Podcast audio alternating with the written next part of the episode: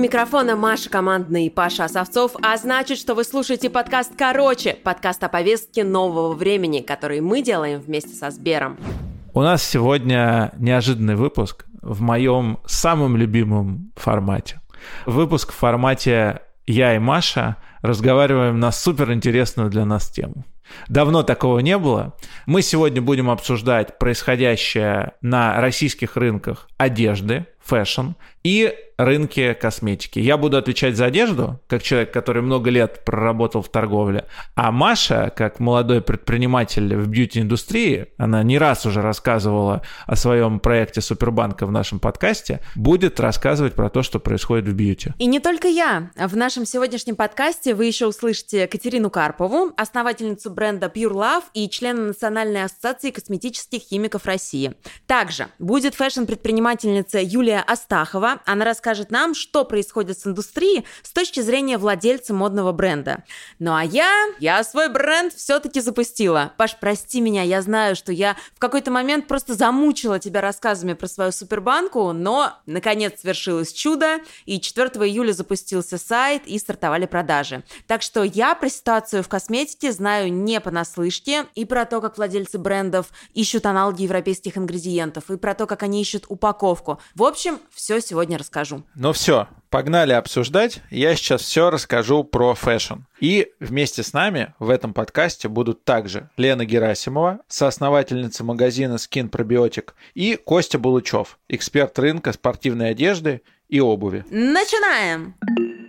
Рынок одежды вообще пострадал, мне кажется, больше всех остальных рынков. По крайней мере, мне так это видится, как человеку, который очень много лет в этом работал. Десять лет я продавал одежду, потом начал делать подкасты. Ну так вот, если я правильно понимаю, то огромное количество все масс-маркет бренды ушли, не ушли приостановили. Это вот, кстати, тоже очень важно, Маш. Здесь вопрос в том, что все пока только приостановили. И тем не менее, магазины в торговых центрах, то есть это масс-маркет сегмент, закрылись не работают временно. И люксовый сегмент тоже. Все дорогие марки, вот в ГУМе, в СУМе, они тоже закрылись.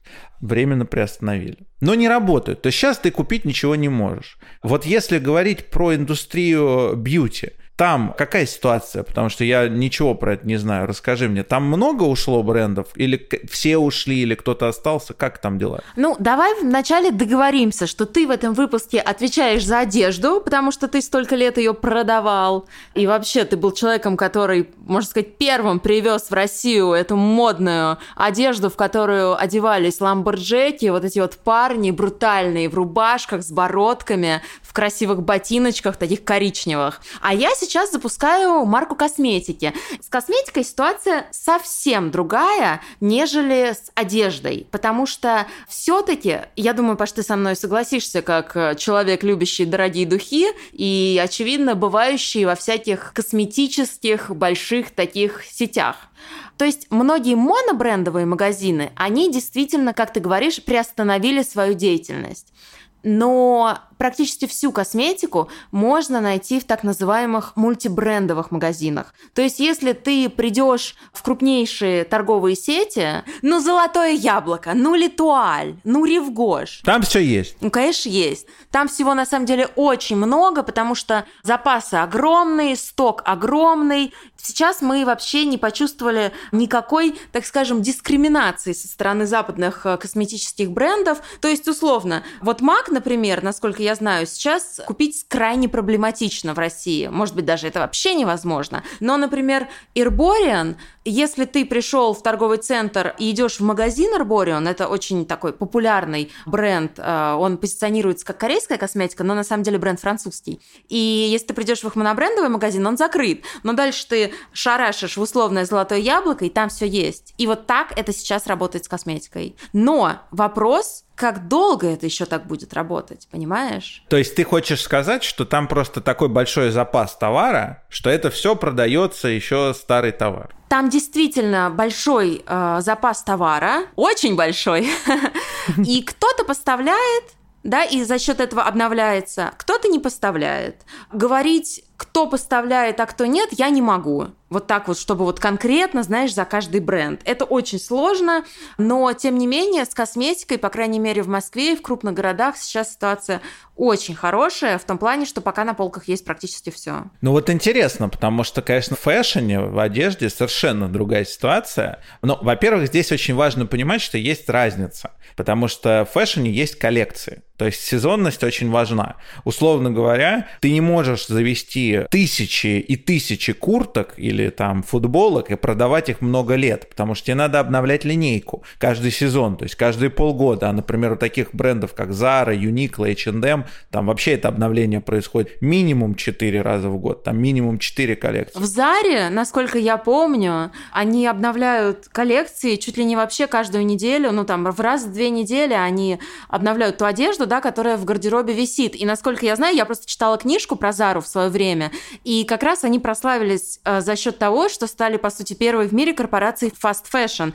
Паш, пожалуйста, поправь меня, если я сейчас говорю какую-то белиберду, но я так понимаю, что Зара сделала себе имя именно потому, что они видели, какие тенденции сейчас на подиуме, там в течение недели отшивали это все не задорого и продавали, выставляли это в своих магазинах. И, собственно, Зара так до сих пор и существует там реально раз в две недели какие-то новые поставки в магазин. И это было очень круто, потому что ты все время мог что-то новенькое купить. И, конечно, ты вот на эту шопинговую иглу очень сильно подсаживался, потому что ты постоянно туда заходил и такой, так, а что там новенького? Иглу э, шопинг одобрения, да, подсаживаешься. И... Ну просто ты знаешь, Паш, хорошо меня, я на этой игле шопинг одобрения годами сижу. Хорошо, что на игле только этого одобрения, Маш. Да, ты все правильно говоришь, и, собственно говоря, это не противоречит тому, что говорю я, даже наоборот. То есть в случае с Зарой, например, с той же, и не только, по этой схеме работают практически все и масс-маркет бренды, и даже спортивные бренды тоже. То есть в том же в магазинах Nike, Adidas или Vans, там тоже обновление происходит не два раза в год. Оно может происходить не каждую неделю, но каждый месяц так точно.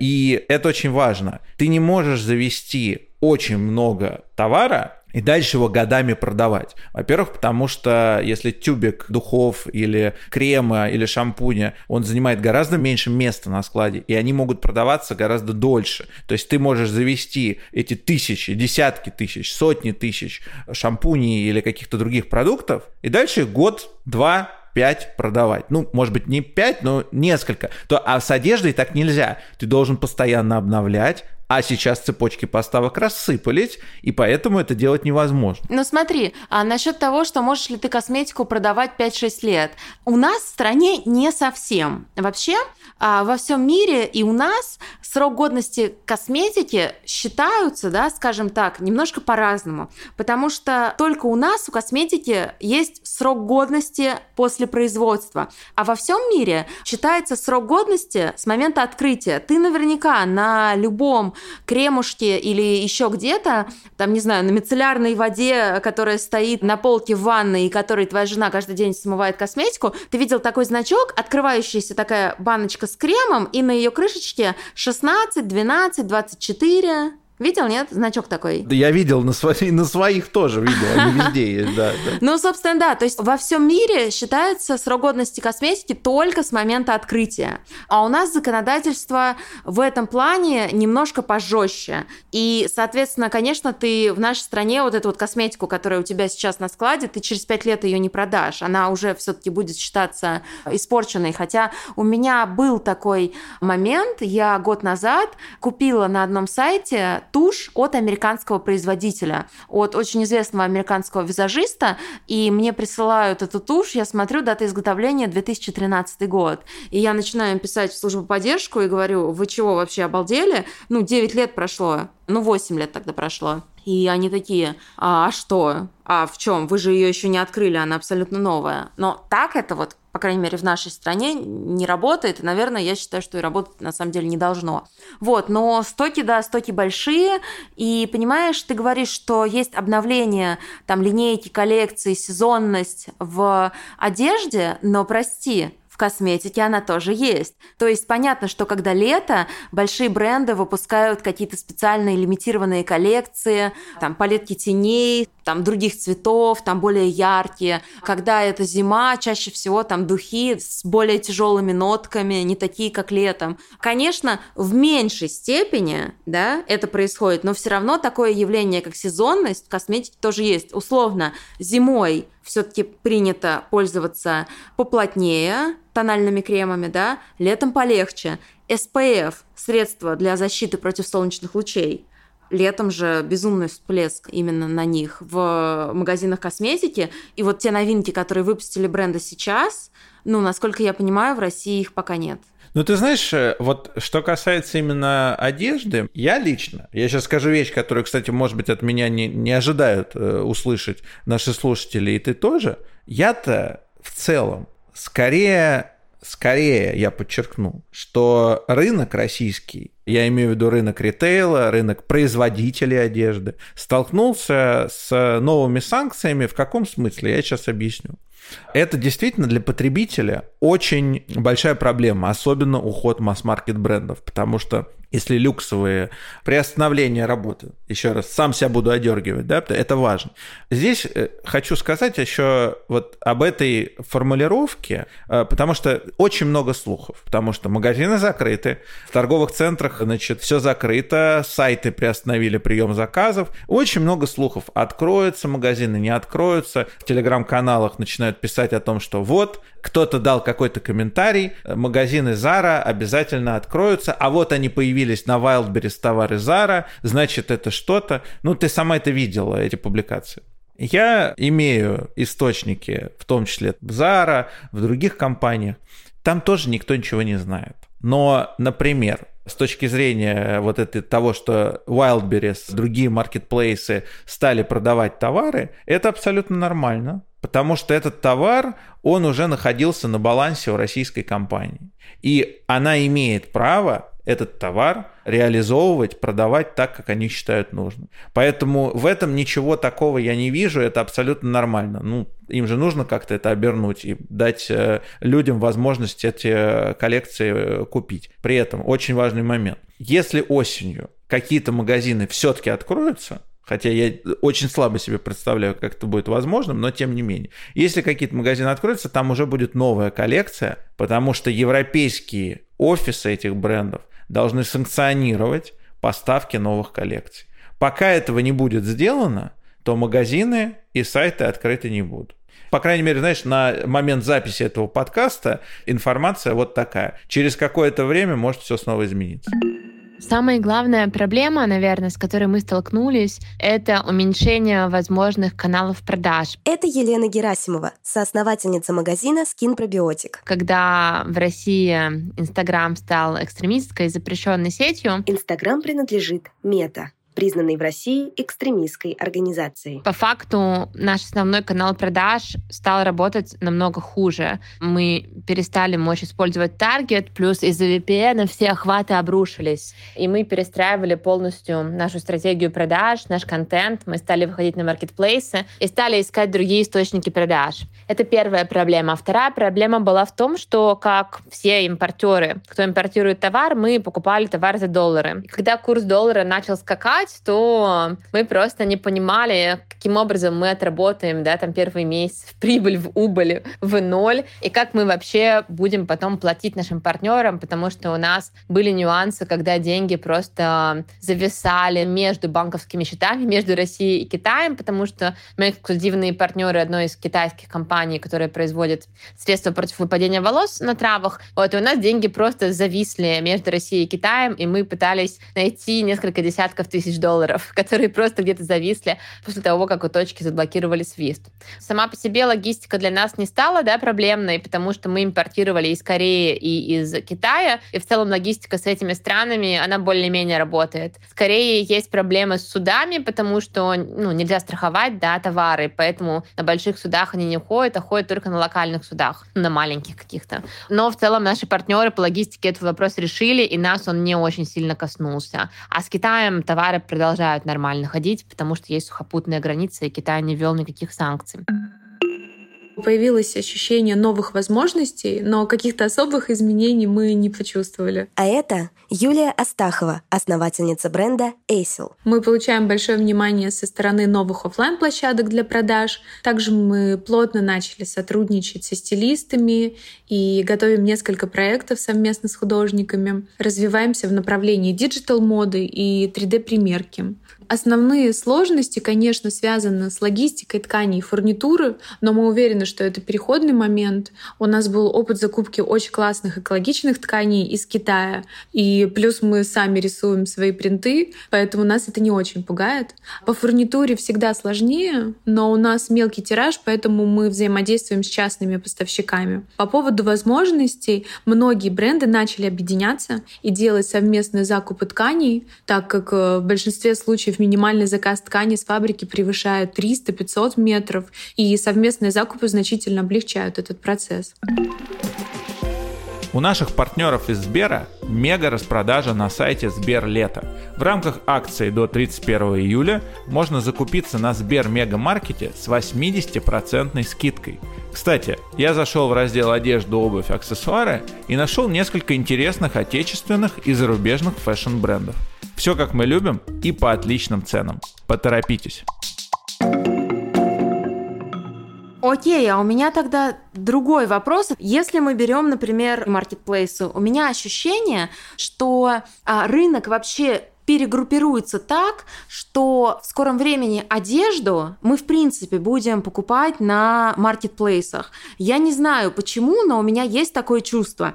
Вот ты сейчас говоришь, что они просто распродают те коллекции, которые уже были в России. Я могу сказать, например, что Ламода тоже продает те коллекции, например, это касается бренда Adidas, те коллекции, которые уже находились в России и которые все-таки нужно как-то сбыть. Я сама купила две пары кроссовок на Ламоде вот прям не так давно, и я знаю, что это те кроссовки, которые как раз вот были в магазинах, да, то есть это последняя коллекция, скажем так, хотя кроссовки, come on. Но многие наши маркетплейсы работают не только в России, они есть, например, в Казахстане. В Казахстан нет никаких запретов на ввоз там, одежды, косметики или еще чего-то. И вот мой вопрос заключается в следующем. Может быть, просто произойдет какая-то глобальная переделка рынка, и, условно говоря, вся наша одежда теперь будет проходить через те географические пункты, где у наших компаний есть там некие юрлица, и потом уже вот так вот с логистической заковыкой они будут оказываться в России, но все равно будут. Сейчас я постараюсь полностью абстрагироваться от каких-то своих собственных взглядов и собственного видения ситуации, просто попытаюсь вот сухо, по-экспертски объяснить, почему происходит то, что происходит. С одной стороны, есть э, так называемый четвертый пакет санкций, и не только он, который просто законодательно запрещает брендам ввозить из э, Европейского Союза и из Соединенных Штатов ввозить одежду в Россию. Это юридический аспект. То, о чем ты говоришь, это, безусловно, возможность обойти этот юридический аспект, импортировать это в Казахстан, в какие-то другие страны и из этих стран осуществлять доставку товаров в Россию. Это пункт номер один. Пункт номер два. Многие бренды не хотят продавать в Россию свои товары, потому что для них это потенциальные имиджевые потери на более важных, больших, крупных рынках в других странах.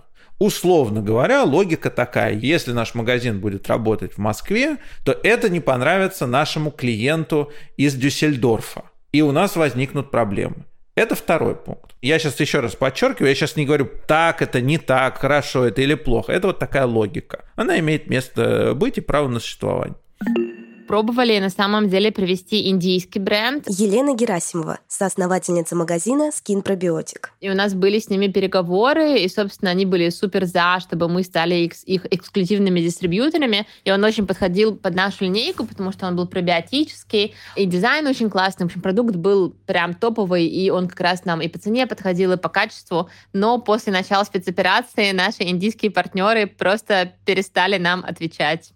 Мы продолжаем пробовать с ними договориться, но пока мы просто не получаем от них ответа, поэтому хотели бы мы разбавить наше портфолио индийским брендом, да не получилось. Ну, это из неочевидных брендов. Третий пункт. Мне вот, вот чисто так опять, моим взглядом, с моей насмотренностью и с моей экспертизой, у меня есть ощущение, Маш, что на самом-то деле не очень брендам все это нравится.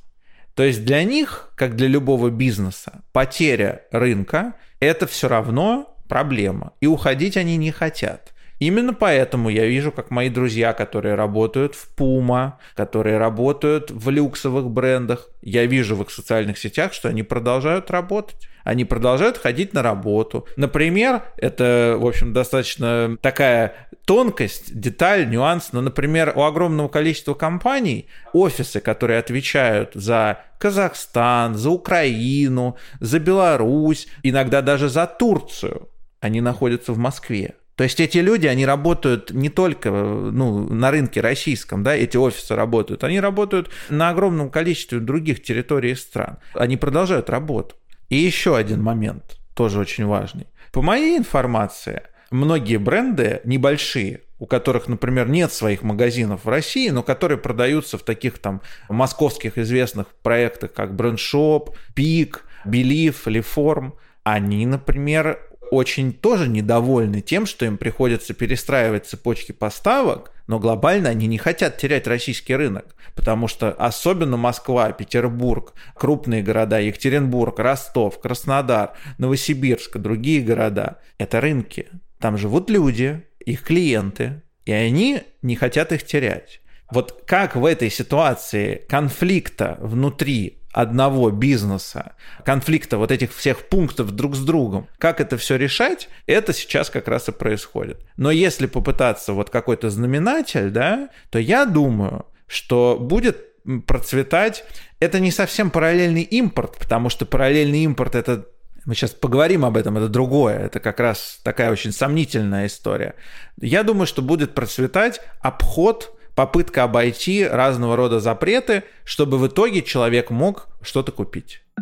Наши планы на самом деле существенно изменились, точнее даже не то чтобы изменились, а ускорились. Елена Герасимова, соосновательница магазина Skin Probiotic мы начали запускать свой бренд, чтобы меньше зависеть от курса доллара и чтобы предоставить клиентам более доступную продукцию, да, потому что кажется, что люди начнут экономить в будущем. И вот буквально на неделях ближайших у нас выйдет свой бренд, который мы разработали совместно с новосибирскими и московскими производствами и который, собственно, будет российским брендом. Поэтому в нашем портфолио появилось существенное изменение, что мы ну, практически сделали свой бренд. Мы быстро выпустили крем для глаз, который вообще нас стал хитом продаж, и все просто в восторге от него, как мы сами. И сейчас запускаем вот всю линейку. Скоро выйдут наши сыворотки, и потом выйдет еще наш крем для лица, наш тоник. Ну и дальше будем пополнять свой бренд, потому что он будет более приятен по ценовой политике, плюс будет меньше зависеть от курса доллара и сможет заменить ушедшие бренды и стать ну, дополнительным да, в портфолио магазина. И потом я надеюсь, что он вообще перерастет в магазин и будет много где продаваться.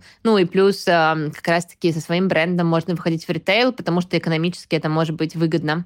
Что мы тоже собираемся делать, чтобы диверсифицировать свои маркетинговые каналы, поэтому будем пробовать с ритейлом и с другими площадками. Конечно, нам очень приятно, что фокус внимания сместился на локальные бренды и на нас в том числе. Юлия Астахова, основательница бренда Aisel. А, к нам поступают предложения по сотрудничеству со стороны новых офлайн площадок для продаж. Ну, вообще приятно наблюдать всеобщую активность. И мы очень дружим с фотографами и стилистами. И сейчас э, очень рада, что у нас появилась возможность активно сотрудничать. Ты знаешь, на самом деле, э, наверное, про параллельный импорт заговорила я, когда начала говорить про вот эти вот юрлица наших сетей, которые оформлены в каких-то других странах, и вот через них можно все закупать. Я попыталась узнать вообще, что такое параллельный импорт, по крайней мере, в том, что касается косметического рынка. И мне одна моя приятельница, которая работает в очень крупном бренде зарубежном, она сказала, Маш, Никто пока не понимает, что это такое. Действительно, параллельный импорт, закон о параллельном импорте, мы все ждем, когда его доработают, чтобы понять, как с этим работать. Пока мы не знаем. Вот, может быть, ты что-то знаешь, как тебе кажется, как это будет работать в том, что касается одежды, например? Ну, смотри, параллельный импорт в изначальном понимании, то, как я, по крайней мере, это вижу, параллельный импорт это все-таки немного другое. В том смысле, что параллельный импорт – это условно говоря, когда какой-то бренд Gucci условный, он говорит, а мы не хотим больше продавать, мы не можем, не хотим, не готовы, сейчас это не важно, продавать в России свои новые коллекции. А дальше находится какой-то человек, например, в Италии, он закупает эту коллекцию и самостоятельно, без ведома и согласия бренда привозит ее, например, в сумке в своей, привозит ее в Москву и начинает ей торговать. Дело в том, что раньше это было запрещено законодательно. То есть офис бренда Gucci в России мог подать исковое заявление, и этого конкретного челнока должны были наказать, потому что это было запрещено. Какое слово-то мы вспомнили, Паша, с 90-х? Челнок. А ведь в моем детстве поголовно люди были челноками. Да, и сейчас я думаю, что снова эти челноки начнут э, свою деятельность, и я лично в этом не вижу вообще никакой проблемы. То есть челноки вообще спасли нашу экономику в начале 90-х. Возможно, и вообще спасли нас, потому что нам было в чем ходить. Но на самом деле с духами все немножко сложнее, потому что по закону на духах должна быть маркировка, и ты можешь проверить, является ли товар контрафактным, поддельным или настоящим. В косметике такой истории нет. А, и мне кажется, что все-таки введение параллельного импорта может увеличить количество подделок на нашем рынке. Вот что с этим делать, не очень понятно, потому что мазать лицо каким-нибудь дорогостоящим кремом, который тебе там продали за, не знаю, огромные деньги, там, Шанель, а на самом деле Шанель эту сделали где-нибудь э, в Китае на каком-нибудь подпольном заводе, а у тебя потом вся мордочка прыщами покрылась. Это, согласись, не очень клево. Но в одежде то же самое. В одежде и обуви особенно тоже есть система маркировок. Она была введена с большой болью э, несколько лет назад. Все это существовало. Я не знаю, отменят ли эту систему или нет, но она существовала. Я думаю, что скажем так, в краткосрочной перспективе будут пытаться решить этот вопрос. Да, я понимаю, о чем ты говоришь, потому что какие-то кроссовки, сделанные э, в третью смену на той же фабрике, где делаются оригинальные Adidas или Nike, это не такая большая проблема по сравнению с э, нелицензионным кремом. Это гораздо меньшая проблема. Ну, конечно, ты себе хотя бы навредить этими кроссовками не можешь никак. Да, но тем не менее, вопрос изменившихся правил, его, я думаю, что вот сейчас многие будут решать. Но это будут делать как раз вот там микро, мини предприниматели. Это бренды этим сами заниматься не будут, естественно. Еще очень, конечно, важный момент – это ответственность брендов. На самом деле абсолютно неважно, в каком сегменте они работают, но тем не менее. Это их ответственность перед сотрудниками, которые есть в России.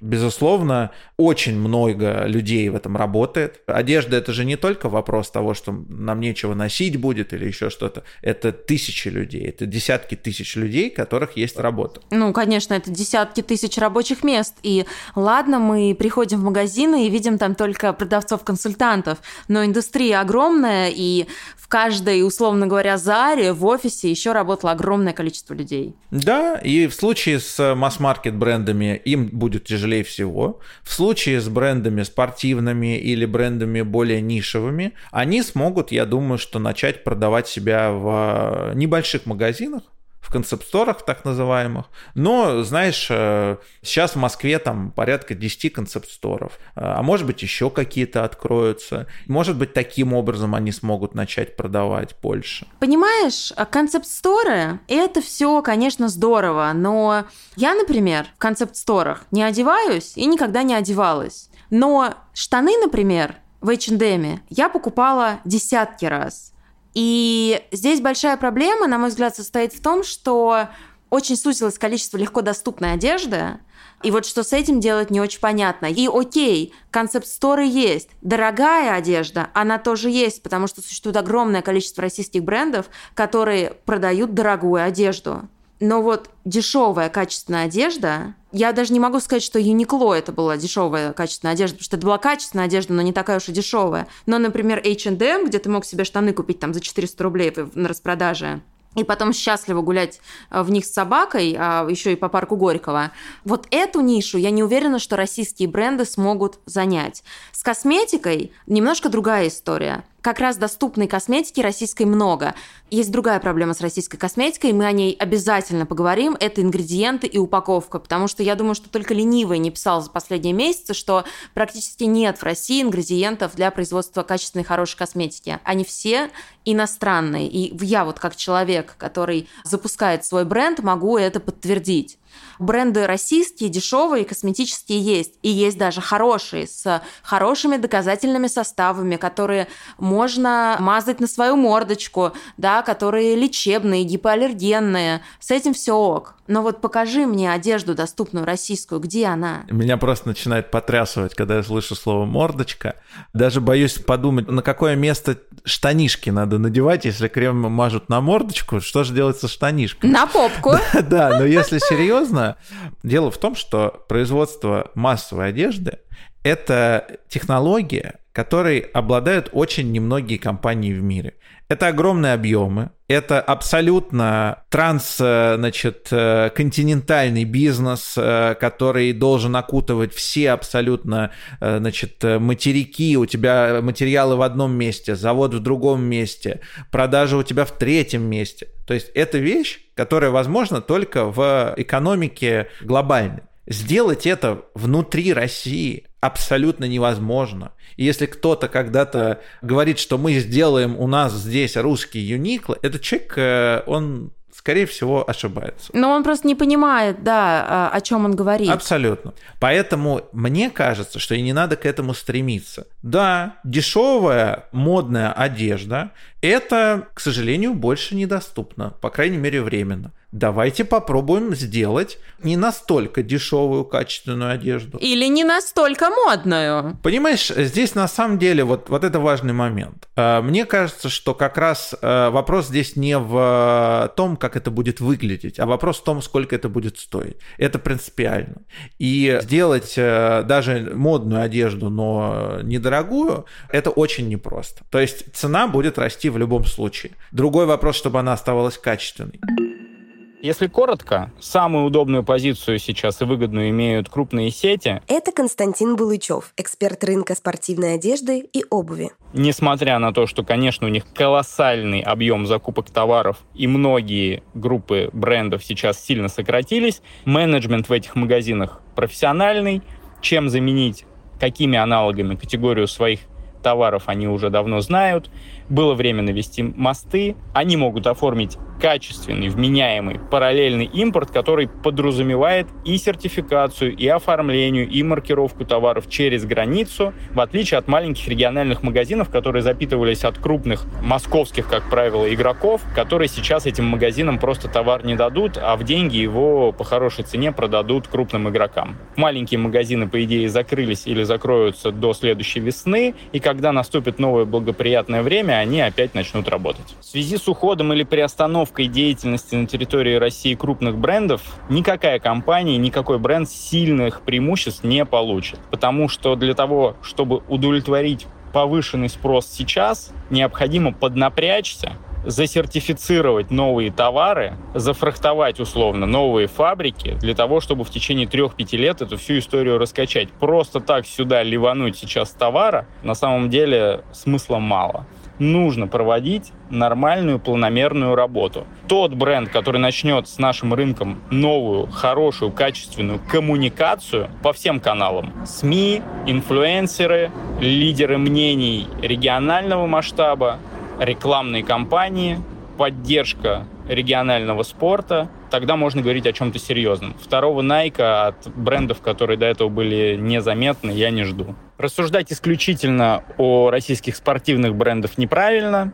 Нужно обязательно уделить внимание кажуальным брендам, так как их больше, и делают они сильно лучше, чем российские перформанс-бренды. У них есть шанс заявить о себе по-новому, привлечь свое внимание, занять какие-то торговые площади, причем в очень интересных местах Питера, Москвы, Томска, Екатеринбурга, и провести хорошую рекламную кампанию самих себя, где и доставка удобная, и консультанты топовые, и оплата всегда проходит, и деньги возвращают без проблем, и все претензии удовлетворяют. Это и есть качественная работа. Чем отличались крупные европейские и американские бренды на территории нашей страны. Мне Nike один раз меняли кроссовки пять раз подряд по браку. И никто даже ни жужжу не сказал каждый раз. Все было очень четко, очень клиентоориентировано. К сожалению, как только начинаешь чуть-чуть глубже коммуницировать с нашими отечественными брендами, частенько желание в дальнейшем делать это пропадает. Знаешь, я тебе скажу такую вещь интересную. Можно было сделать, потому что, опять, материалы, фурнитура, это все никогда не делалось в России. Это все поставляется в основном из Китая, что-то из Европы, но это всегда какой-то импорт. Куртку можно было сделать в России.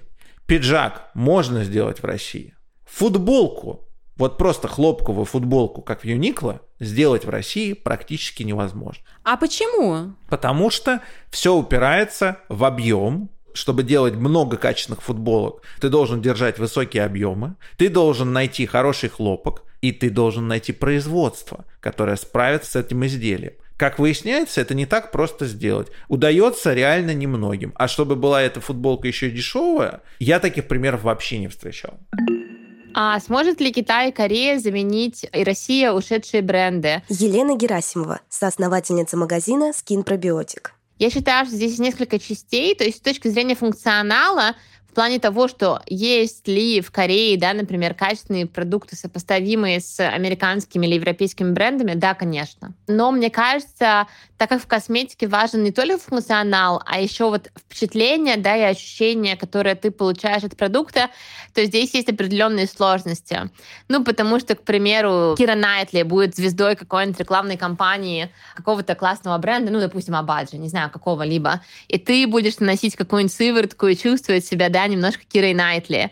И вот это все ощущение звездности, ощущение избранности, ощущение причастности, не знаю, к Голливуду или какому-то высшему обществу, да, вот этот филинг и этот маркетинг, этот experience, это будет восполнить очень сложно. Ну, корейским брендам скорее невозможно, и китайским, а российским нужно будет очень постараться, чтобы именно поработать так классно в плане маркетинга, в плане впечатлений, в плане эмоций, потому что косметический продукт по функционалу функционалу, конечно, заменить можно, но по совокупности качеств и радости, которые нам дарит косметика, в том числе за счет маркетинга, это уже довольно сложно, и там нужны совсем другие коллаборации, бюджеты, даже просто сами маркетинговые да, умения. Вот, поэтому, мне кажется, по функциональной части да, абсолютно, а вот по эмоциям, маркетингу, перформансу, где-то в упаковке, тут я не уверена. Мне кажется, нужно очень долго этому учиться, чтобы это сделать. Плюс, эм, ну, в контексте того, что ты хочешь быть частью да, мировой культуры, где это пользуясь, опять же, баночкой, которой пользуется, например, Кирн Найтли, то это будет сложновато в контексте разрыва некоторых связей.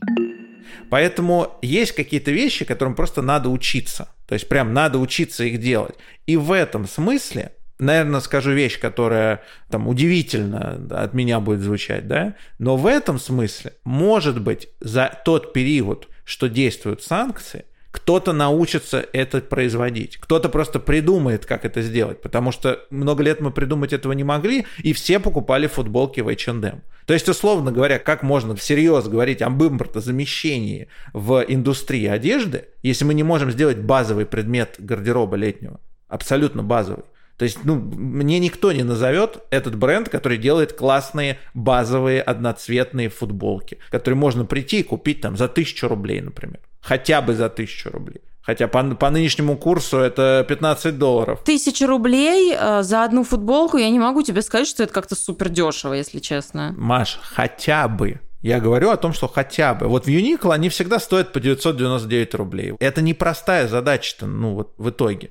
Но я думаю, что, возможно, кто-то ее научится решать. И вообще, в принципе, вот то, что сейчас происходит с тем, что западные бренды ушли с рынка, по крайней мере, временно, это шанс для российских брендов. Во-первых, шанс научиться делать новый товар, а во-вторых, шанс, что о тебе узнают люди начнут вместо привычного паттерна потребления западных зарубежных брендов, они начнут смотреть, а что в России происходит. А что нового там? Вот ты пошла в Лайм, например. Это так и будет работать. Смотри, в Лайме-то я ничего не купила, но потом я пошла в другой магазин, тоже российского бренда, и там я смогла купить себе платье. Но я удивилась, что в Лайме, знаешь, сколько времени я стояла в, э, в очереди в примерочную? Как в лучшие времена в магазине Uniqlo или H&M? Долго. Ну, минут 20 я стояла, потому что очереди огромные, люди ищут, чтобы купить, потому что они хотят выглядеть хорошо. И в следующем магазине, да, такой очереди не было в российском, потому что он все-таки сильно дороже, там в несколько раз одежда дороже. Но вот те магазины российские, которые сейчас предлагают одежду по более-менее доступным ценам, я думаю, что это действительно прям золотая жила. Но ты купила российское? Я купила российское, конечно. Но понимаешь, в чем дело? Я вообще люблю покупать российское, да, и я вообще считаю, что если можно купить что-то российское, то надо это делать. Но я так думала, когда западные бренды продавались в России, понимаешь? Мне просто кажется, что это правильно, что это прикольно. Мне хочется поддержать российских предпринимателей, предпринимателей. И вот, например, а, я купила себе платье сейчас бренда I'm Studio. Это бренд, ну, ему уже много лет. Я помню, что пальто этого бренда я купила себе, наверное, лет 6-7 назад. И он изначально создавался, этот бренд, как именно бренд красивых таких классических пальто. Я там недавно, например, шла по Малой Никитской, увидела магазин «Монохром». Фантастический магазин этот бренд открыл с кофейней. Ну, все просто в лучших традициях. И мне всегда казалось, что вот лучше я куплю себе толстовку там, да, мне просто там они, к сожалению, не подходят, потому что они огромные, как плащ-палатка, да, на мои габариты. Но мне бы очень хотелось, чтобы у меня была такая толстовка, потому что она наша. И моя мотивация всегда была такая. И мне даже как-то обидно, что сейчас приходится, что называется, поддерживать отечественного производителя, знаешь, не от душевного порыва, а я люблю, когда все от душевного порыва, а потому что, ну, без рыбьи и рак рыба. Вот я не хочу, чтобы рак был рыбой, понимаешь? Я хочу, чтобы наши бренды предлагали такой продукт, что даже когда Zara и H&M вернутся, к ним уже никто не пойдет, потому что, смотрите, а мы можем вот это вам предложить, вот это и вот это. И вот это как раз, на мой взгляд, клево. Сейчас с рынка ушло очень много наших конкурентов европейских. А это Катя Карпова, основательница бренда Pure Love. Можно сказать, э, такая глобальная монополия сейчас э, сменилась на возможность показать свой бренд перед э, всей страной. И есть большой спрос от магазинов, которые раньше было сложно попасть в торговые сети. Конечно, сейчас это благоприятный период, если ты делаешь хороший, качественный продукт. А мы работаем в нише middle-middle up косметики, и в этом сегменте э, брендов-то не так уж и много. То есть э, российских конкурентов практически нет. В масс-маркете всегда было много российских марок, а, но, соответственно, качество продукта далеко всегда не самого высокого уровня.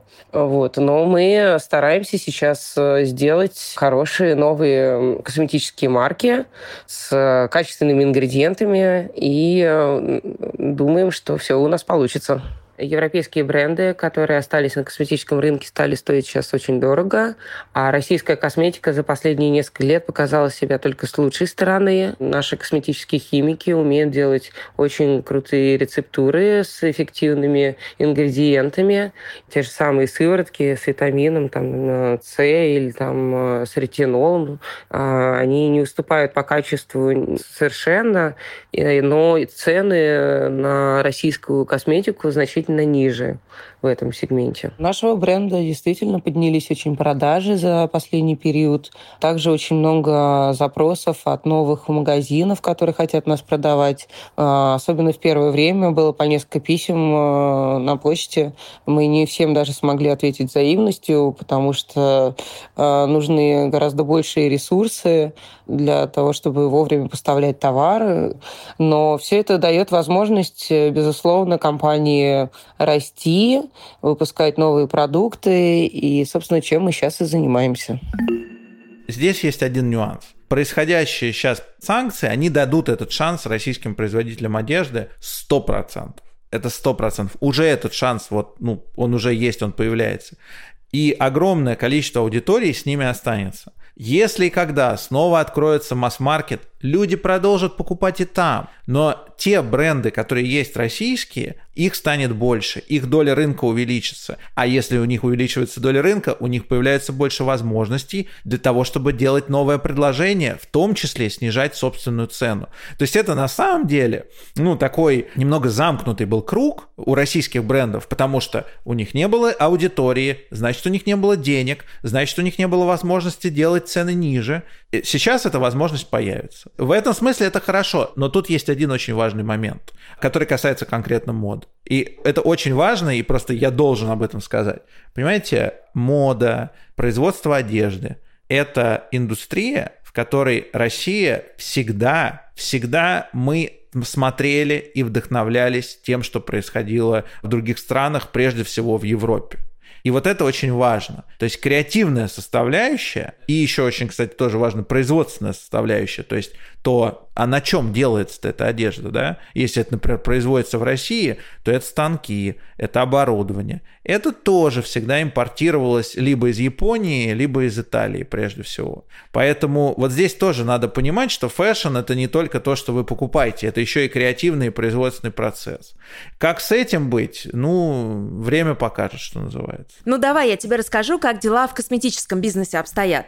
Ты наверняка читал, потому что в прессе в последние месяцы месяцы очень многие российские производители косметики поднимали этот вопрос. Вопрос нехватки ингредиентов. Потому что логистика поставок из Европы нарушилась, а для косметических брендов ингредиенты, ну, это, наверное, самое важное. Косметику, в принципе, производят из одного и того же сырья. Просто у кого-то оно подороже, а у кого-то оно подешевле. И вот сейчас приходится искать аналоги. Тут, конечно, очень спасает Корея. У них косметическая индустрия очень мощно развита. И вот мой прогноз, что лучшие российские марки рано или поздно перейдут именно на корейские ингредиенты. Китай, кстати, мне кажется, что тоже не нужно списывать со счетов, потому что там есть отличные, очень качественные аналоги. Упаковка. Ох, тут тоже все очень непросто. Хотя в основном она идет из Китая, и пострадали в основном производители, которые всю упаковку заказывали в Европе. Были такие, их было много, и вот именно им срочно пришлось переориентироваться на Азию и искать что-то похожее там. Что касается России, то у нас э, качественные упаковки нет, это очень громкое заявление, поэтому я оговорюсь, скажу, что ее нет, либо я про нее не знаю. Но реально не знаю. И большинство брендов среднего ценового сегмента вот упаковку для своей косметики берут за рубежом. А дешевые бренды, да, совсем такой масс-маркет, они, конечно, могут позволить себе купить что-то в России. Вообще у меня есть такое довольно приятное ощущение, что косметические производители, владельцы брендов, косметические химики как-то в последнее время консолидировались, что ли.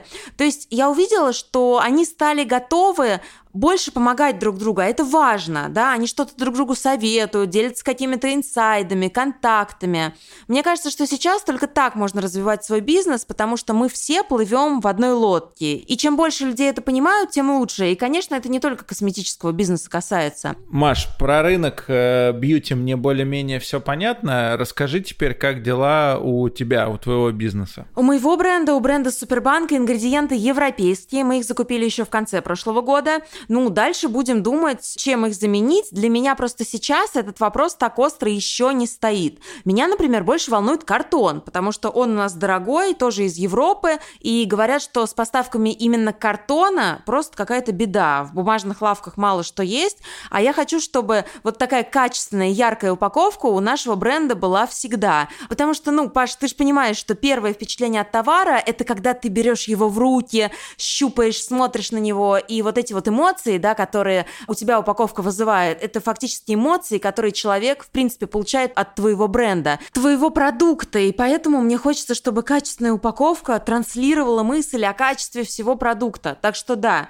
сейчас я вот каждый день думаю о том, где бы мне достать картон на следующую партию. Такие дела санкциями э, ситуация поменялась очень сильно на рынке косметическом, э, именно ингредиентов да, по закупке. Катя Карпова, основательница бренда Pure Love. Очень много компаний ушло с рынка. Первые ушли э, английские компании, европейские многие. Но сначала казалось, что мы не найдем э, аналоги, но тем не менее э, есть какие-то хорошие очень корейские ингредиенты из Тайваня. И несмотря ни на что, какие-то европейские компании, итальянские французские, они на рынке все-таки остались.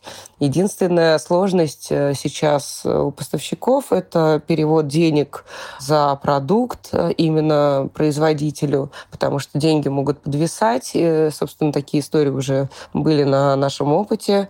Но, несмотря ни на что, пробиваемся как-то, то есть э, находят ребята альтернативные пути, как привести ингредиенты.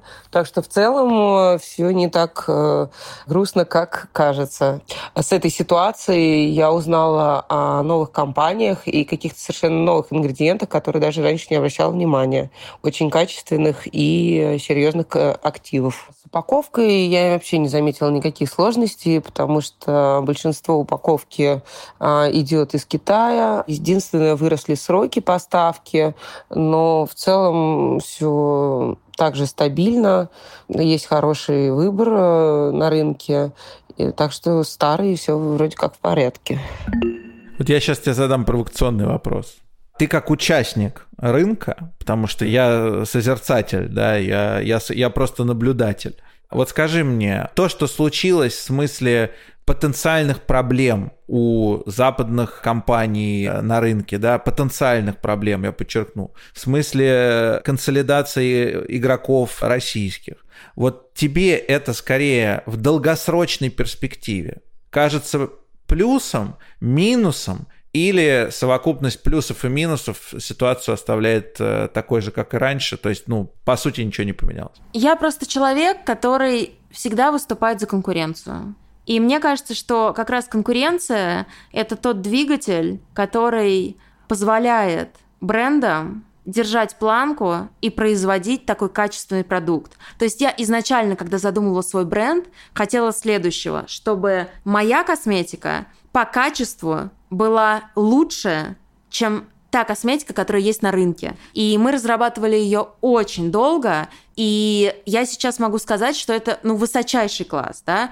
Поэтому мне кажется, что вариться в глобальном рынке на самом деле это всегда плюс, а не минус. Конечно, с точки зрения маркетинга, знаешь, мне там все говорят, почему ты не запустилась там месяц назад, два месяца назад, а, миллион статей вышло во всех журналах о том, на какие бренды российской косметики стоит обратить внимание. То есть пиара сейчас у российских брендов стало внезапно гораздо больше, чем было. Но я все-таки верю, что если ты делаешь классный продукт, то на него в любом случае обратят внимание, каким бы насыщенным рынок не был. Потому что вот этот голод классного продукта, сильного бренда, интересного, у которого есть свой заметный, яркий tone of voice, он всегда будет востребован. Я с тобой э, не согласен по поводу вот конкуренции, в том смысле, что да, конкуренция это всегда здорово, но понимаешь, когда ты, по сути, вынужден конкурировать с теми, кто начал гораздо раньше, чем ты, и кто во всех смыслах, и бизнес начал раньше, и индустрия это, вот если брать одежду, да, то эта индустрия появилась в Европе прежде всего и в Соединенных Штатах гораздо раньше, чем у нас в стране. То есть я считаю, что здесь вот, если, знаешь, пользоваться любимым э, для нас с тобой футбольным языком, здесь э, лимит на легионеров должен был быть. Просто этот лимит должен вести не к тому, что регуляторы этого лимита на этом наживаются, а лимит должен вести к тому, что реальным российским футболистам, дизайнерам становится выгодно этим заниматься. Такие правила, например, они действуют на кино в Китае. Там очень закрытый рынок кино. То есть мне кажется, что в долгосрочной, я подчеркну, перспективе ограничения, а не тотальный запрет могут иметь какой-то ну, положительный эффект для российских дизайнеров. Это такой спорный момент. Мне интересно была именно твоя точка зрения, потому что ты участник рынка. Но тем не менее, я просто завершаю этот глобальный разговор, я думаю, что в долгосрочной перспективе российская модная индустрия может выиграть от того, что сейчас происходит. Ты знаешь, я с тобой соглашусь по всем пунктам. И более того, я когда только начинала а, производство, и когда вообще столкнулась с его нюансами, я любила повторять. Шанель, мой крем, продавали бы по 20 тысяч. Потому что они Шанель, а я никто. И я не могу поставить такую огромную цену, потому что когда я объясняю людям, что там в составе намешаны самые классные передовые компоненты для восстановления кожного барьера, то человек все равно, ну, не так мне верит, да? А когда, например, ты берешь может быть какой-то даже пустой крем, но суперизвестного бренда, а потом ты открываешь состав, а там кроме глицерина, по сути, ничего нету, у людей это не вызывает никакого вопроса. Ну как, это же известный бренд, значит, это априори качественный продукт. И вот действительно эту лояльность со стороны аудитории нужно зарабатывать десятилетиями. И не каждый бизнес эти десятилетия вообще, в принципе, может прожить. Потому что выжить на таком конкурентном рынке очень сложно. Но, может быть, вот то, о чем ты говоришь, меня сейчас натолкнуло на мысль, что сейчас лояльность со стороны своих клиентов мне будет повысить легче. Потому что сейчас они не могут купить какой-то крем, к которому они привыкли, да, какой-то супер дорогой крем, но они увидят, что есть российская альтернатива вот с таким составом, вот с такими компонентами, а почему бы не попробовать? А дальше я надеюсь, что они подсядут. Я в этом не сомневаюсь, особенно учитывая, какой у тебя классный бренд. Понимаешь, в этом-то весь и смысл. Что появилась возможность у людей, на самом деле, знаешь, мы вот, послед... вот весь подкаст, мы, по сути, говорим во многом об этом. У людей появилась возможность, пусть очень странная, но это возможность попробовать российские товары. То есть, ну, если по уму, то это надо было делать, просто по-другому совершенно да, но тем не менее, вот эта возможность может привести к чему-то хорошему и к тому, что в итоге, в итоге российские дизайнеры, российские косметические бренды, они получат свою аудиторию и займут свое, ну, заслуженное место на рынке, то, которое они действительно заслуживают благодаря своему таланту, креативу и качеству. Да, потому что, скажем честно, на них раньше не обращали особо внимания ни покупатели, ни медиа. Зачем? Да, а, а теперь других вариантов нет. Вот поэтому, ребят, у вас есть шанс. Всем желаю удачи, особенно тебе, Маша.